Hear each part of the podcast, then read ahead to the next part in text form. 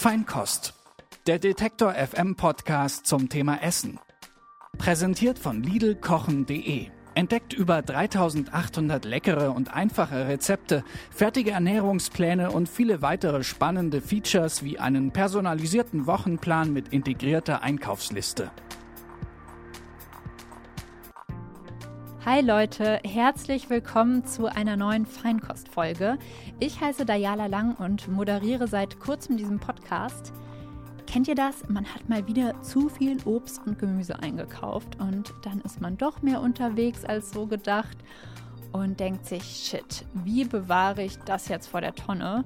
Und ich friere das dann meistens ein, aber in dieser Podcast-Folge stelle ich euch zwei uralte Methoden des Haltbarmachens von Lebensmitteln vor.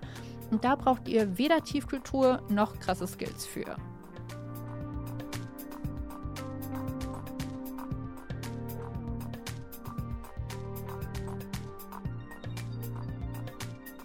Zucchini und Tomaten im Winter, Erdbeeren im Herbst ist ja kein Problem, wenn man sich unsere Supermärkte anschaut, aber dann natürlich auch null regional.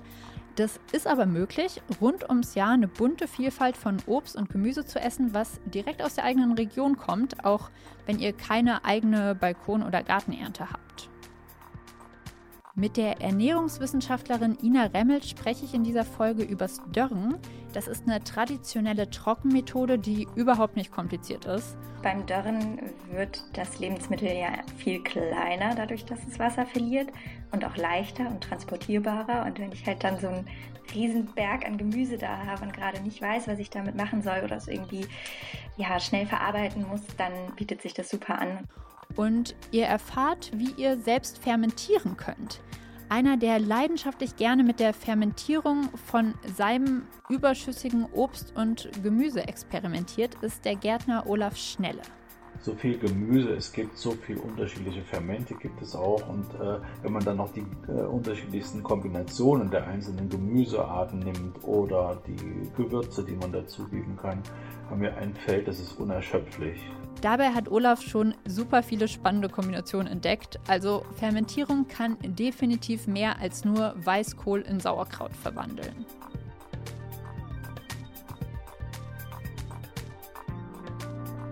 In jeder Podcast-Folge stelle ich euch auch Foodbloggerinnen und Blogger vor, die mir eine Sprachnachricht zu ihren Vorlieben geschickt haben. In dieser Folge hört ihr Tipps zum Konservieren vom Blog Zucker und Jagdwurst.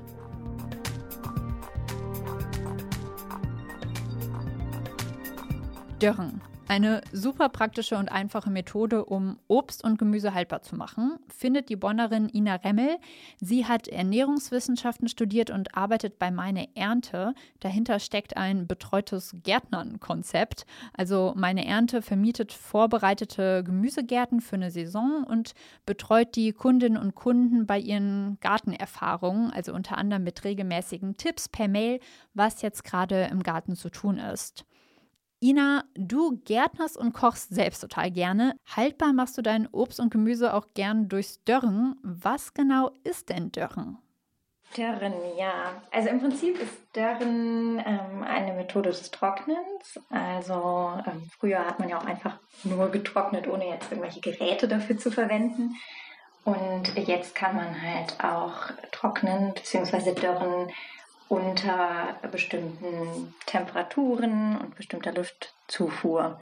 Und dadurch entzieht man dann dem Lebensmittel, was man dört, Wasser und hat ein getrocknetes, gedörrtes Lebensmittel. Also ähm, die Begriffe trocknen und dörren würde ich auch sehr synonym verwenden. Und ähm, also es gibt jetzt keinen richtigen Unterschied zwischen dörren und trocknen. Ja, außer dass man halt beim, also unterm Dörren eher das versteht, was halt wirklich in einem Dörrgerät gemacht wird. Und unterm Trocknen würde ich jetzt eher das verstehen, was man auch, dass man einfach irgendwie was an die Luft hängt und Luft trocknen lässt. So, das würde ich jetzt als groben Unterschied sehen, aber vom Prinzip her ist es das Gleiche. Und du sagst, beim Dörren wird dem Lebensmittel dann Wasser entzogen oder Feuchtigkeit genau. generell.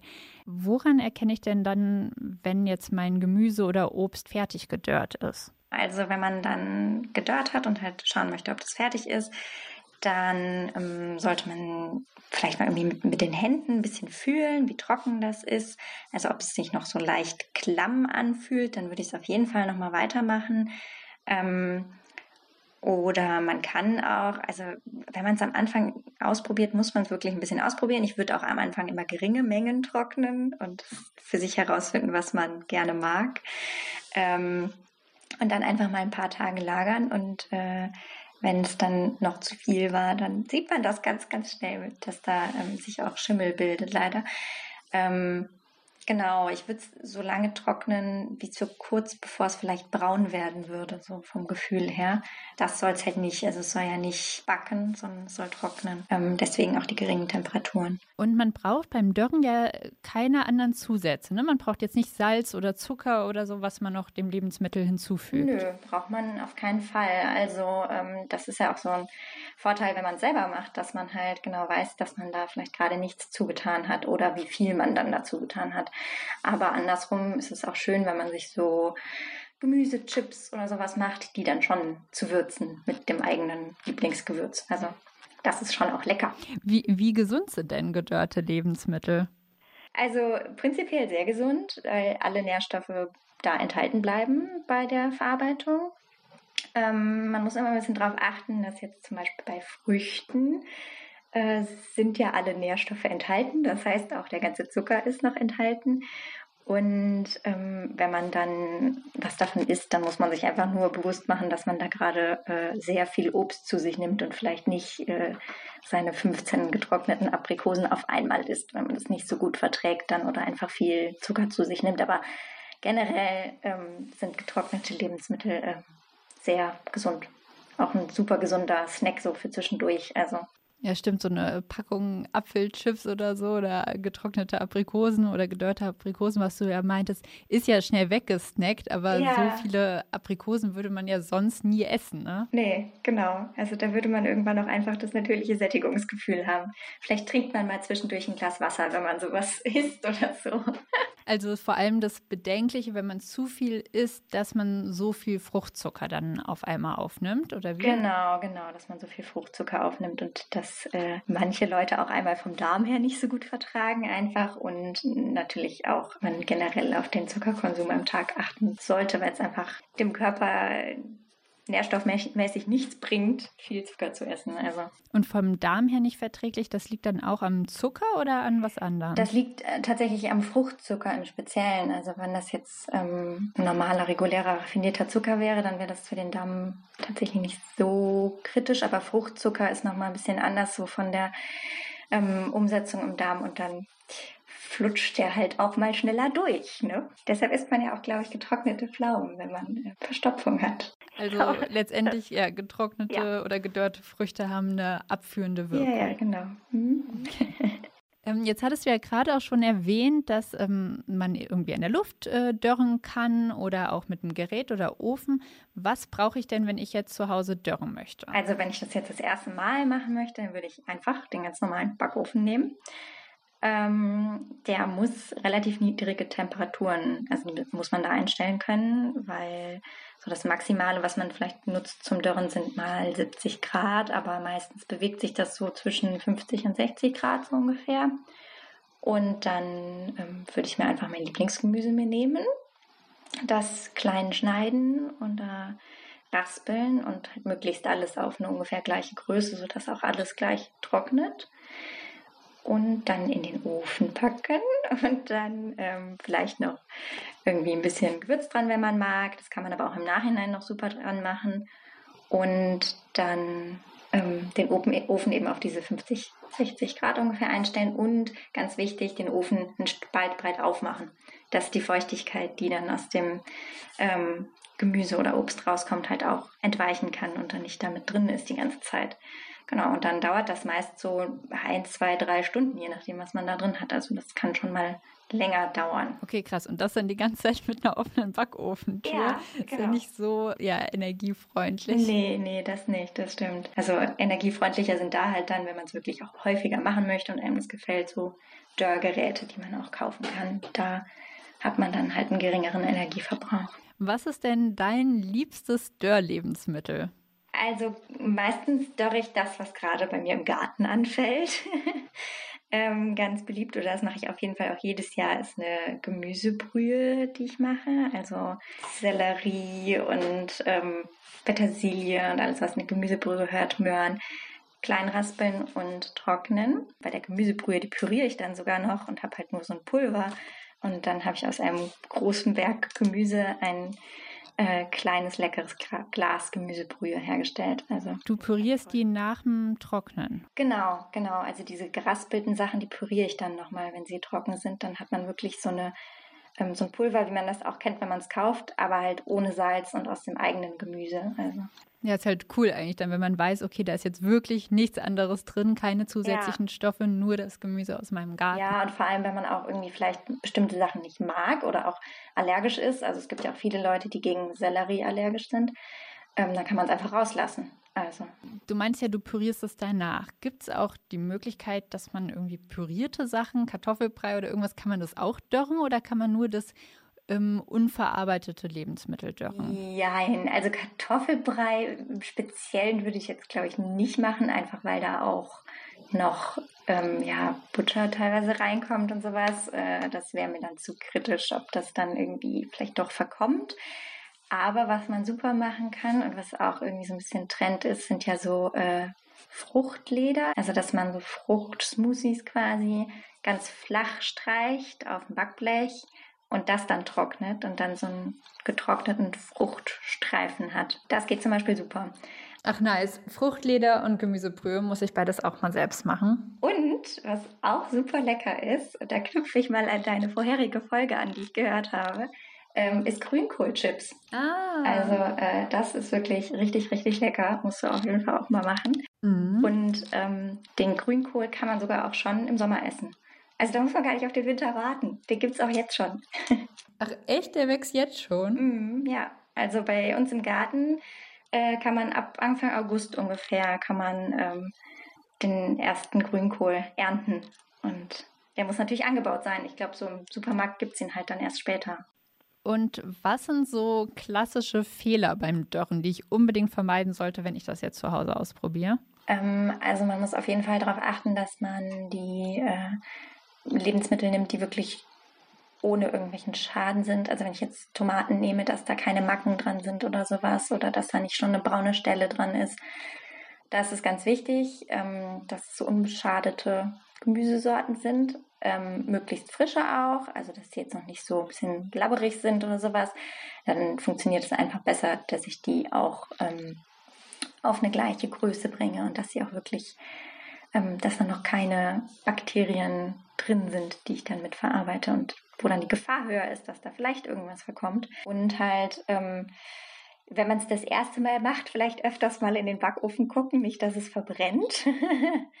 ähm, genau, und dann wirklich, wenn man es auch noch länger lagern möchte, dann wirklich sehr trocken trocknen und bei der Lagerung darauf achten, dass es dann in einem Glas ist und verschlossen ist und da dann auch keine Feuchtigkeit mehr drankommt. Also das ist ja schade, wenn man die Sachen dann getrocknet hat und dann stellt man sie irgendwie offen irgendwie neben den Topf, mit dem man Nudeln kocht und dann hat man wieder ein nasses Gemüse. Also genau, da dann einfach gut verpacken. Und wie lange kann ich das dann aufbewahren? Man sagt so ungefähr sechs Monate. Ähm, bei die meisten Sachen bei mir halten nicht so lange. ähm, genau, also wenn man industriell gekaufte, getrocknete Sachen kauft, dann halten die meistens länger. Aber da sind halt auch noch Zusatzstoffe dran, die das haltbarer machen. Die haben wir ja beim selbst hergestellten nicht. Also so bis zu sechs Monate, würde ich jetzt sagen, ja. Vielen, vielen Dank für die ganzen Tipps, Ina. Gerne.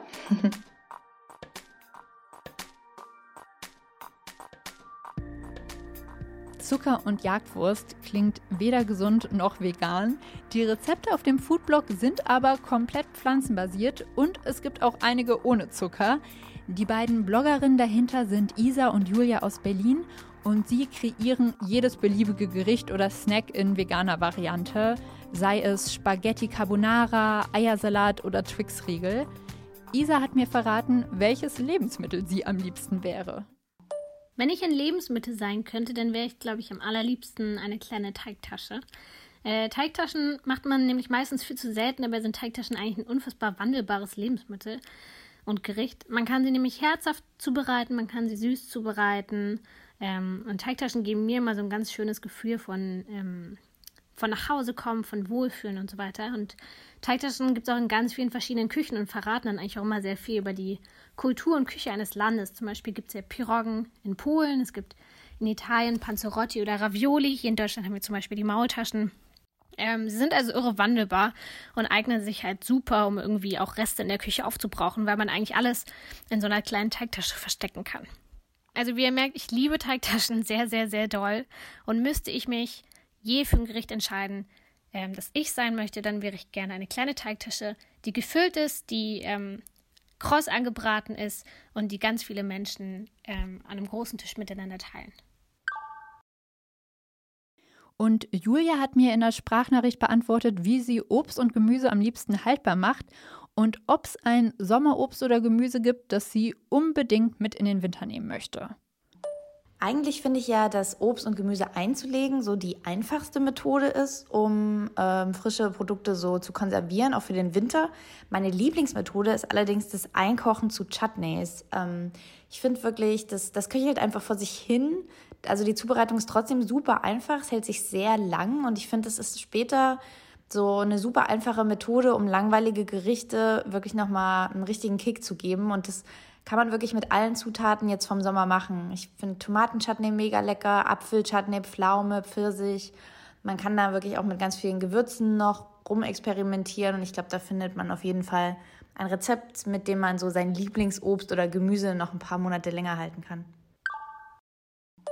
Ich muss ehrlich sagen, dass ich kein Sommerobst oder Gemüse gern mit in den Winter nehmen möchte, weil ich genau das so gut und spannend an der Jahreszeitenküche finde so jede Jahreszeit hat so sein eigenes Obst, sein eigenes Gemüse und ähm, genau deswegen unterscheiden sich dann auch Rezepte so stark und so sehr man vielleicht jetzt auch Beeren mag, ich finde, das schmeckt für mich einfach im Winter, da fehlt einfach das Ganze drumherum und deswegen finde ich eigentlich, dass alles so in der Jahreszeit bleiben kann, in der das ist und dann freut man sich genauso wie zur Spargelzeit oder zur Rhabarberzeit einfach dann so ganz besonders darauf. Deswegen, ja, ich nehme nichts mit, ich lasse alles da, wo es ist. Kimchi oder Sauerkraut, habt ihr da ein Favorite? Letztendlich ist beides ja fermentierter Kohl, nur die Zubereitung und der Aufwand sind doch sehr, sehr unterschiedlich und der Geschmack natürlich auch. Aber Fermentierung als Methode des Konservierens bietet noch viel mehr Möglichkeiten. Ihr könnt euch da komplett kreativ austoben, wilde Kombis mit neuen Gewürzen testen und so neue Fermente kreieren. So macht das nämlich der Gärtner Olaf Schnelle von der Gärtnerei Schnelles Grünzeug. Seit über 20 Jahren züchtet er Wildkräuter und seltene Obst- und Gemüsesorten in Mecklenburg-Vorpommern. Er beliefert damit auch die Top-Gastronomie deutschlandweit. Und mit der Fermentation seiner überschüssigen Ernte spielt er schon länger rum. Vor drei Jahren hat er dann neben seiner Gärtnerei das Zentrum für Gemüsefermentation Trebeltal eröffnet. Olaf, was genau ist Fermentieren? Das ist ein quasi ein wissenschaftlicher Begriff für kontrolliertes Verfaulen. Unter der Fermentation versteht man dann, um, um es ein bisschen genauer zu sagen, den Abbau organischer Substanz mittels Mikroorganismen und das ist ein ganz breites Feld. Also das äh, fängt bei der Humusbildung im Boden an äh, wo das alles ein bisschen unkontrolliert vonstatten geht. Ähm, aber irgendwann hat der Mensch dann auch durch Zufall mal gelernt, dieses ähm, Verfaulen, Vergammeln, ähm, zur Erde werden irgendwie so zu lenken, dass das, äh, dass dabei etwas Edles rauskommt. Und das sind dann äh, ganz unterschiedliche Produkte gewesen. Also bei der Milch dann die ganzen Produkte, die man so kennt, vom Joghurt angefangen über äh, Käse, die ganzen Milchprodukte also, Kefir und so weiter. Dann ähm, spielt das auch eine große Rolle jetzt in meinem Metier äh, bei, der, bei der Gemüsefermentation. Wir Deutschen machen eben mittels dieser Fermentation Sauerkraut vorwiegend, äh, die Koreaner ihr Kimchi und die Russen, die machen alles Mögliche daraus in die Polen. Und ja, Fermentation ist aber auch ein Sauerteig herzustellen. Fermentation ist äh, ein Bier zu, zu brauen oder einen guten Wein zu keltern. Und äh, Essig zu produzieren ist auch Fermentation. Immer mit unterschiedlichsten äh, Mikroorganismen, denen man äh, bestimmte, bestimmte Bedingungen bieten muss, damit eben die genau existieren können und nichts anderes. Diese Mikroorganismen sind dann verschiedene Bakterien oder Das sind Bakterien, das sind Pilze, Viren spielen da auch eine Rolle. Ähm, alles, was quasi unter dem Mikroskop äh, bleibt. Jetzt für Gemüsefermentation. Welche Mikroorganismen brauche ich dafür? Hier spielt die große Gruppe der Milchsäurebakterien die Hauptrolle. Da gibt es also ganz unterschiedliche, das ist nicht, gibt nicht nur ein Milchsäurebakterium, sondern ganz, ganz viele verschiedene und äh, jede Gruppe hat auch andere Umsetzungsprodukte. Also nicht nur Milchsäure wird, äh, entsteht dabei, sondern auch ganz viele andere Umsetzungsprodukte und das ist es genau, was es auch spannend macht. Also man kann jetzt die Milchsäurefermentation als eine Art Konservierungsmethode betrachten, bei der halt Milchsäure entsteht, die den pH-Wert absenkt und das Produkt sauber macht, aber darüber hinaus entstehen eben durch diese unterschiedlichsten Bakterien, die da eine Rolle spielen, eben auch andere Umsetzungsprodukte, die zum Gemüse neu dazukommen. Das heißt, diese, diese Art der Konservierung ist eine Methode, Gemüse haltbar zu machen, bei der der Wert des Gemüses steigt. Und sind Milchsäurebakterien auch vegan? Ja, äh, diesen Namen Milch hat das Ganze nur bekommen, weil die zuallererst in der Milch eben entdeckt wurden. Aber ähm, wenn wir Gemüse fermentieren, spielt, spielen tierische Produkte keine Rolle. Was ist für dich das Tolle an Fermentation? Also was, was fasziniert dich daran? Das ist sehr vorteilhaft, wenn man als, als Gärtner arbeitet und auf einmal vor 30 äh, Kilo Überschüssen, überschüssigem Gemüse steht, das ist dann eben viel schneller wegfermentiert als weg äh, eingekocht oder, oder als, als eingeweckt. Das ist das eine. Und das andere ist natürlich auch diese gesundheitliche Wirkung. Wir haben es ja dann nach wie vor mit rohem Gemüse zu tun, mit diesen ähm, Zusatzstoffen, die über diese Fermentation reinkommen und vor allen Dingen aber eben auch, wenn man das dann eben nicht sterilisiert oder äh, pasteurisiert, die ganzen lebenden Bakterienkulturen bleiben ja äh, im Gemüse dann erhalten das heißt, wir haben auf einmal ein sogenanntes probiotisches Produkt, das wir zu uns nehmen und das unsere äh, Magen-Darm-Flora auf Vordermann bringt und unser Immunsystem unglaublich trainiert dabei. Würdest du sagen, dass fermentiertes Gemüse dann sogar noch gesünder ist, als es roh zu essen? Auf jeden Fall. Das ist komisch, aber ist so, ja. Würde ich fest behaupten. Hm. Du meinst gerade ja auch, es ist total eine total einfache Methode ja. als Gärtner, um so die Überschüsse zu verwerten. Aber mhm. fürs Fermentieren, man braucht ja schon ein bisschen mehr Vorwissen und auch irgendwie Zutaten, also diese Mikroorganismen, als jetzt einfach, wenn man was einkocht oder Dirt zum Beispiel. Das ist ja keine Raketentechnik, mit der wir es hier zu tun haben. Das ist was ganz Simples. Wir brauchen einen Behälter, der luftdicht abschließbar ist. Wir brauchen irgendwie ein Gärröhrchen, damit äh, das, was da drin an, an Kohlendioxid bei der Fermentation entsteht, entweichen kann. Und wir brauchen ein bisschen Salz und das Gemüse und irgendwas zum Kleinschnippeln. Das war es ja schon. Mehr braucht es ja nicht. Ich brauche keinen Herd, wie das zum Einwecken nötig ist. Und ich brauche nichts zu sterilisieren. Also ähm, das macht uns alles wirklich extrem einfach. Das heißt, und aber wie entstehen dann diese Milchsäurebakterien? Also ich muss sie da gar nicht selbst hinzugeben, sondern die entstehen automatisch durchs Fermentieren? Ja, das, das ist tatsächlich äh, immer eine Frage am Anfang, ob man das vielleicht dann noch mit einem alten Sauerkrautsaft oder sowas impfen muss. Aber das stimmt, das ist alles nicht notwendig und ich halte es sogar für kontraproduktiv. Also ich bin ein starker Vertreter, bis auf wenige Ausnahmen, von der Methode der sogenannten wilden Fermentation. Das heißt, wir nutzen tatsächlich nur die Bakterien, die ohnehin schon am Gemüse dran sind oder in der Luft vorhanden sind oder auf unseren Händen. Überall gibt es die. Und ähm, wir bringen die automatisch rein, wenn es nicht sowieso schon auf dem Gemüse drauf ist. Und das ist es zumindest auf Biogemüse immer. Da, da, muss man sich gar keine Sorgen drum machen. Das ist immer in ausreichender Menge vorhanden. Wenn man zum Beispiel Sauerkrautsaft nimmt, ist, sind es ja nur Bakterienstämme aus der Endphase der Fermentation. So eine Fermentation dauert ja über sechs Wochen un ungefähr. Und äh, zu unterschiedlichen Zeiten haben unterschiedliche Milchsäurebakterienstämme ihr Wirken. Und wenn wir die, wenn wir quasi die vom Endstadium durch das Impfen an den Anfang bringen, dann äh, entgeht uns möglicherweise ganz viel. Okay, das heißt, also wenn ich jetzt selbst was fermentieren möchte, brauche ich eigentlich nur, wie du sagst, einen Behälter, den ich luftdicht verschließen kann, aber noch ein Gärröhrchen einfügen kann, oder? Genau, also es darf kein Sauerstoff reinkommen, aber das, was an Kohlendioxid da drinnen entsteht, muss unbedingt rauskommen, sonst geht dieser Behälter in die Luft. Der, der platzt sonst. Also am einfachsten sind diese wohlbekannten Drahtbügelgläser zu, zu handeln. Da braucht man dann nicht mal ein Gärröhrchen, dann nimmt man halt, das wird ja mit so einem Gummiring äh, äh, dicht gemacht, äh, der da im Deckel sitzt und über einen Drahtbügel wird das Ganze so zugemacht, dass äh, zwar kein Sauerstoff rein kann, aber eben äh, dieses ganze CO2 kann ohne Probleme durch diesen Gummiring entweichen. Das ist so sicher, wenn man es denn aushält, das Ganze eine Weile lang wirklich geschlossen zu halten. Die meisten Leute sind so neugierig, dass sie schon nach dem dritten, vierten Tag das Ganze mal aufmachen und dann äh, reingehen mit ihren Fingern oder sowas. Und da ist dann die Gefahr einer Kontamination halt da und ähm, dann gibt es dann auch mal eine Schimmelbildung, weil dann eben auch wieder Sauerstoff reinkommt. Und wie gesagt, Sauerstoff darf nicht rein. Der, die, dieses Abschließen von Sauerstoff hat einfach die Funktion, dass wir Schimmelpilze damit unterdrücken. Schimmel braucht Sauerstoff zum Leben. Gibt es keinen Sauerstoff, haben wir keinen Schimmel.